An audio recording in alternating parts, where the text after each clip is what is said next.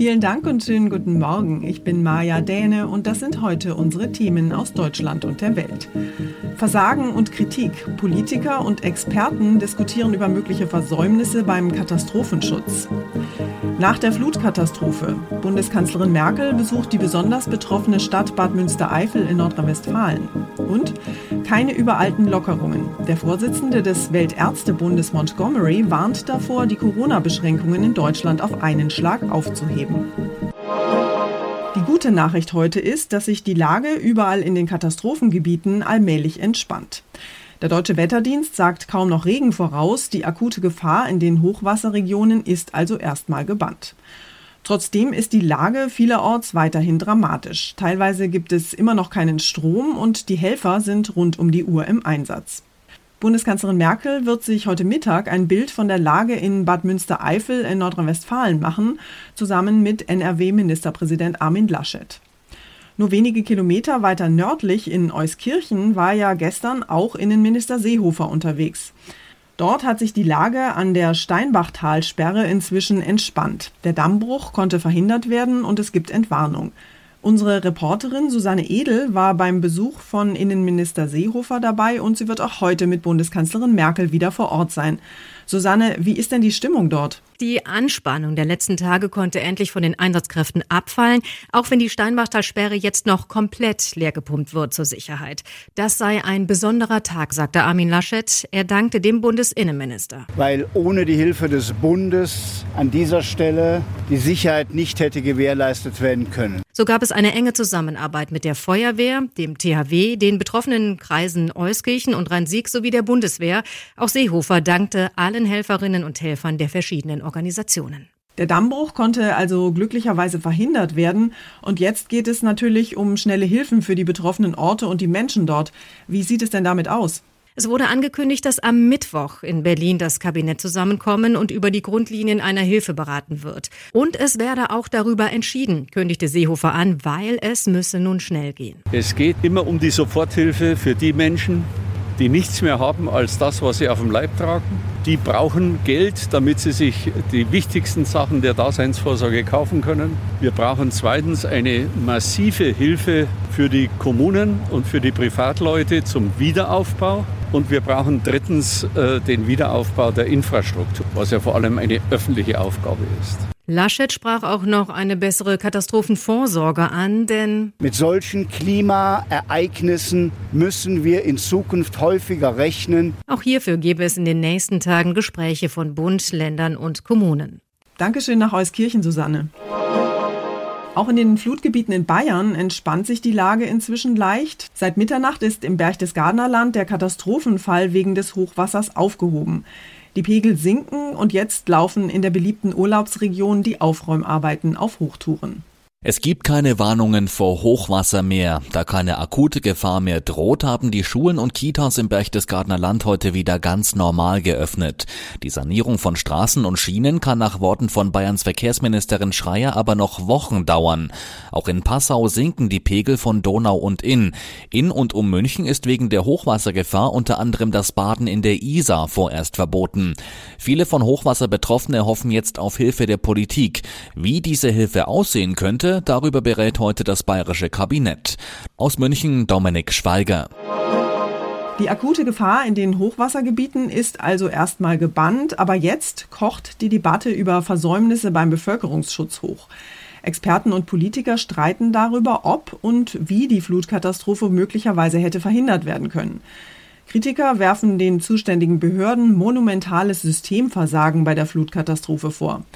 Im Zentrum der Kritik stehen Innenminister Seehofer und auch der Präsident des Bundesamtes für Bevölkerungsschutz und Katastrophenhilfe Armin Schuster. Der hat sich gestern gegen die Kritik verteidigt. Statt dieser Form von Manöverkritik fände ich es wertvoller, uns zu fragen, was haben wir alles gerettet mit einem einzigartigen Hilfeleistungssystem, wie es nur Deutschland hat, in kürzester Zeit. Auch Innenminister Seehofer hat die Kritik zurückgewiesen, die Warnmeldungen hätten ohne jedes technische Problem funktioniert, sagt er. Ein anderes Problem ist aber möglicherweise die komplizierte Aufgabenverteilung im deutschen Katastrophenschutz. Es gibt da nämlich keine zentrale Verantwortung von oben. Geplant, gewarnt und organisiert wird das alles von unten. Wenn also Überschwemmungen drohen, dann sind erstmal Länder und Kommunen zuständig. Die Menschen in den Hochwassergebieten wurden von den Fluten völlig überrascht, und das, obwohl es bereits Tage vor den ersten Überschwemmungen klare Hinweise gab, die im Rahmen des europäischen Frühwarnsystems herausgegeben worden seien, sagt eine britische Expertin. Die Opposition spricht von Systemversagen. Kritik, die Bundesinnenminister Seehofer zurückweist. Für den Katastrophenschutz sei nicht der Bund zuständig, sondern die Länder und die Landkreise. Seehofer verspricht aber, Lehren aus dem Krisenmanagement der vergangenen Tage zu ziehen. Clemens Kurt Nachrichtenredaktion. Und wir schauen noch kurz nach England. Dort wurde ja gestern mit dem sogenannten Freedom Day das Ende fast aller Corona-Beschränkungen gefeiert. Obwohl die Infektionszahlen dort ja weiterhin dramatisch ansteigen, gelten dort ab sofort weder Masken noch Abstandsregeln oder zahlenmäßige Beschränkungen für Veranstaltungen. Unsere Korrespondentin Larissa Schwedes ist wie viele andere Briten allerdings nicht ganz so begeistert von den neuen Freiheiten. Larissa, wie haben denn die Menschen den Freedom Day aufgenommen? Ja, der Freedom Day spaltet hier auf jeden Fall die Gemüter. Da gibt es die einen, die direkt alle neuen Freiheiten genutzt haben und zum ersten Mal seit mehr als einem Jahr in die Clubs geströmt sind und gefeiert haben. Und dann gibt es eben die, die weiter vorsichtig sind und auch freiwillig weiter Masken tragen. Manche Geschäfte oder die Londoner U-Bahn schreiben das sogar auch weiterhin vor. Und das führt eben jetzt zu einem recht unübersichtlichen Flickenteppich. Gleichzeitig sind laut Berichten 1,7 Millionen Briten in Quarantäne, weil es eben gerade so viele Infizierte und damit auch viele Kontakte gibt.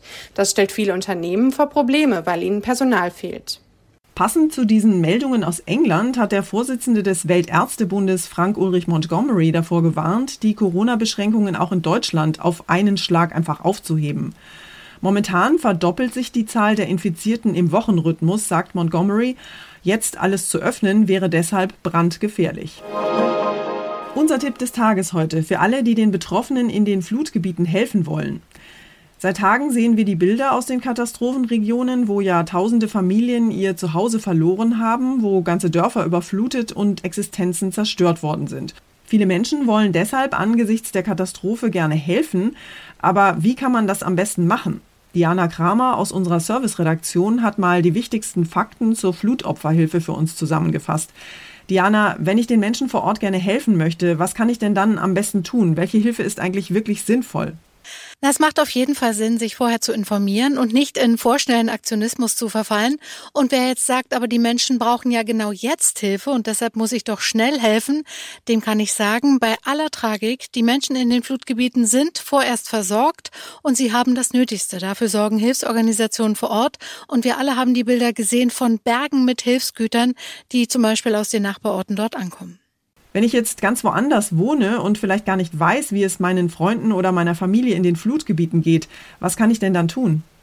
Also womit allen Beteiligten auf jeden Fall geholfen ist, reisen Sie nicht in die Katastrophenregionen. Das ist zum Teil nachvollziehbar, wenn man zum Beispiel Verwandte oder Freunde dort hat, die man vielleicht auch noch nicht erreicht hat, aber angesichts der teils schlimmen Zustände, auch auf den Straßen und bei der Bahn macht es tatsächlich überhaupt keinen Sinn, sich in diese Region zu begeben und dort das Verkehrschaos vielleicht noch zu verschlimmern. Wer in Sorge ist, der sollte sich telefonisch oder per E-Mail bei den Behörden vor Ort melden. Rheinland-Pfalz und auch NRW zum Beispiel haben da online extra Portale eingerichtet.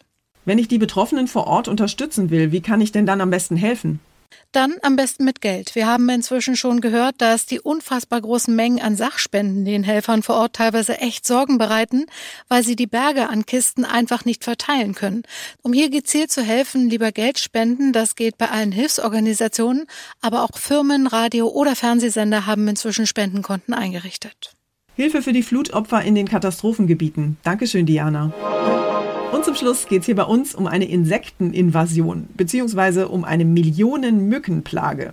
Ein Dorf auf der Halbinsel Kamtschatka im äußersten Osten Russlands ist nämlich offenbar von einem gigantischen Schwarm der fliegenden Quälgeister heimgesucht worden. Der Himmel dort ist offenbar schwarz vor lauter Insekten. Ein Augenzeuge berichtet von mehreren Tornado-ähnlichen Säulen aus Mücken. Christian Thiele in Russland. Diese Blutsaugerinvasion ist ja ein absoluter Albtraum für die Menschen dort, oder? Angeblich haben es die Mücken nicht aufs Blut der Bewohner abgesehen. Experten meinen, die Männchen, die schwirren um die Weibchen herum, um sich zu paaren. Nach ein paar Tagen soll der Spuk dann auch wieder vorbei sein. Apokalyptisch sieht es aber dennoch aus, wenn Millionen dieser Plagegeister am Himmel fliegen. Wie gut, dass Kamtschatka mehr als 7500 Kilometer von Deutschland entfernt liegt. Das war's von mir für heute. Ich bin Maja Däne und wünsche Ihnen einen guten Start in den Tag. Tschüss und bis morgen.